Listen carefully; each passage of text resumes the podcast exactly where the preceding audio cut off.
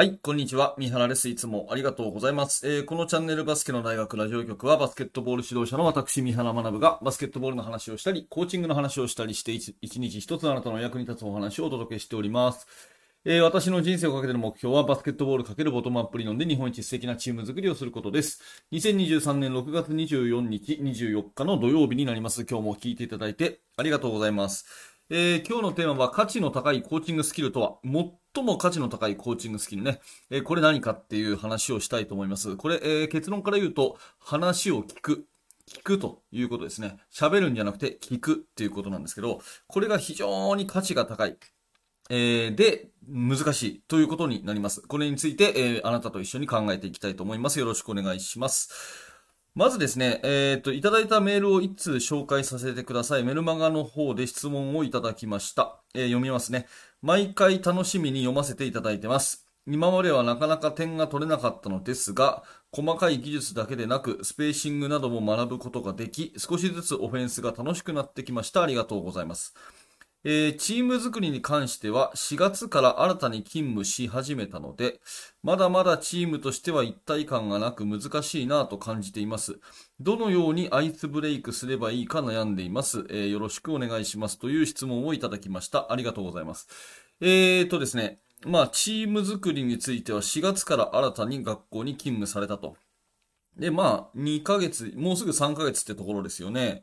えー、チームとしては一体感がなく難しいと感じていて、どのようにアイスブレイクすればいいかってことなんですけど、んまあ、これは2つの観点があって、選手同士が、あの、まあ、いわゆるそんなに仲が良くないというところなのか、それとも、この質問をいただいた先生自身が生徒の皆さんとあまりこう、打ち解けられてないというところなのか、どちらなのかなと思うんですけど、一応今日は前提として後者でいこうと思います。要するに、えっ、ー、と、先生と生徒の関係がまだまだ深まっていないというところを前提にいこうと思うんですね。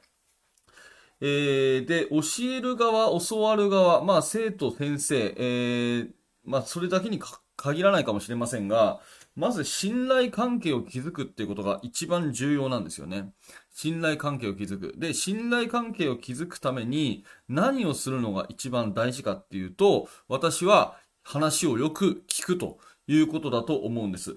で、私のね、えー、今、非常にこう、お世話になっている相談役のですね、赤羽裕二さんがですね、えー、推奨しているのはアクティブリスニングということで、とにかく人の話を、まずまず受け、受け止めると。100%受け止める。そこに、えー、一切の助言、それからこちらの発言、こっちの考え、えー、そういったものを一切挟まず、とにかく相手の話をまず受け止めると。うん。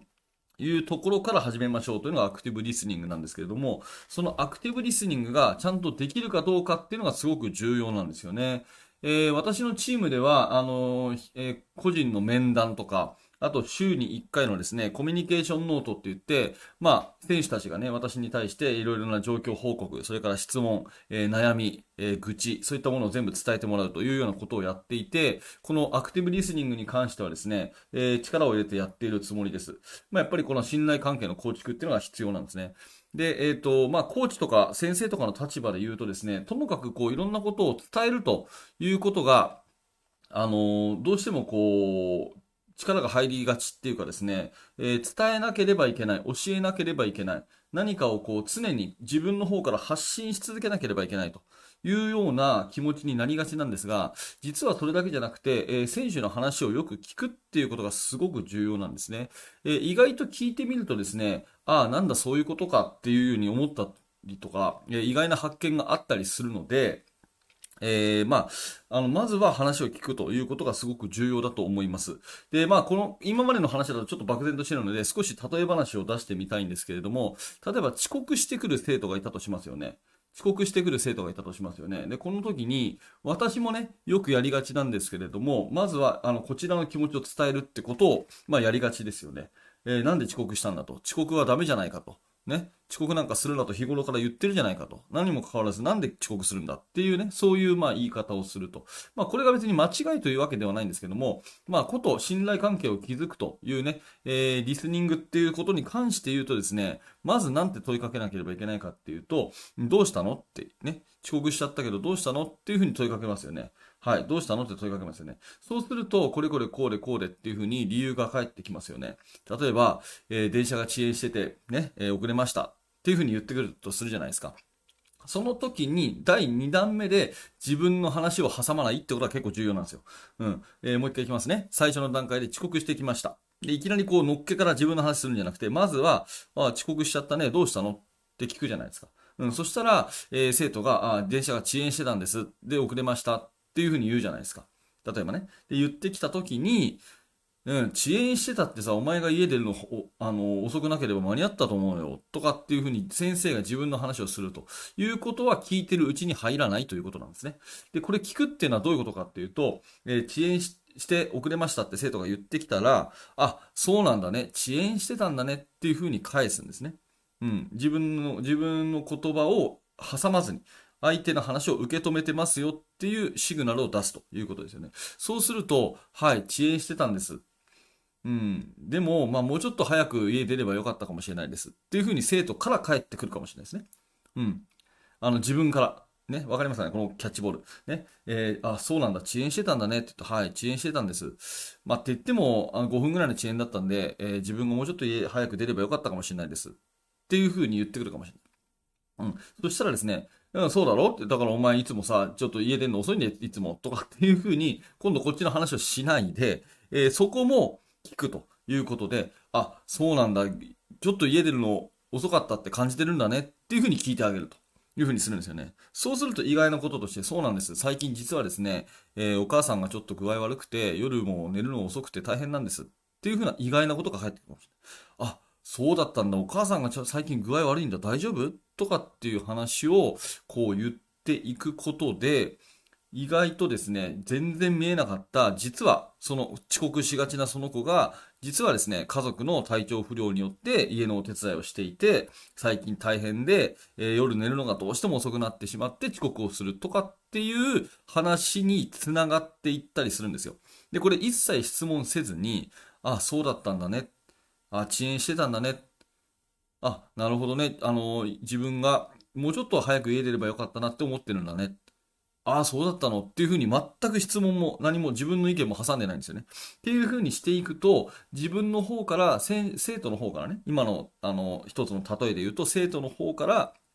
そういった話をどんどんしてくれるような感じになる。で、この話をしてくれる状態が、いわゆる信頼された状態っていうふうに私は思ってます。だから、ここまでのところで、えー、やっぱり信頼関係を築いてですね、この人には何話してもいいんだと、ちゃんと話聞いてくれるんだなっていうのが伝われば、えー、まあ、いわゆるですね、このアイスブレイクの状態、えー、質問者さんが言うですね、その、なかなか打ち解けないチームの一体感がないみたいなところは、とりあえずクリアできるんじゃないかなと。で、こうだった段階で先生から、自分はこういうチームを作りたいんだよとか、君にはこういう役割を求めてるんだよとか、そういうことを伝えたときに、初めてスーッと入っていく。まあ、こういう順番じゃないかなというふうに思います。えー、今、先生と生徒のね、やりとりを例にしましたけれども、まあ、これがですね、選手同士でもやっぱりそうですよね。まずは話を聞いてくれると。ね、ちゃんと受け止めていくというふうにしますよね。そうすると、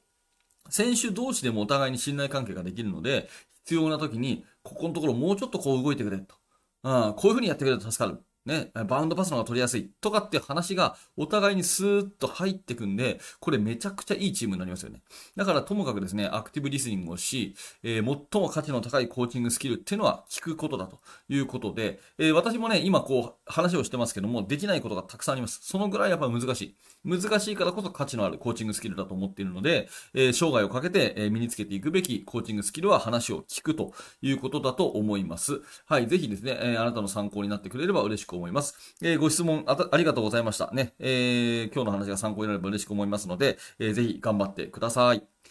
はい。ということで、ありがとうございました。このチャンネルはいつもこういった感じでバスケットボールの話、コーチングの話をしております。え、今日の放送がちょっとでも面白かった、え、興味が持てたという方は、ぜひチャンネルの登録をしていただいて、また明日の放送でお会いしましょう。毎日放送してます。え、高評価、低評価、コメントなんかもお気軽にお待ちしてます。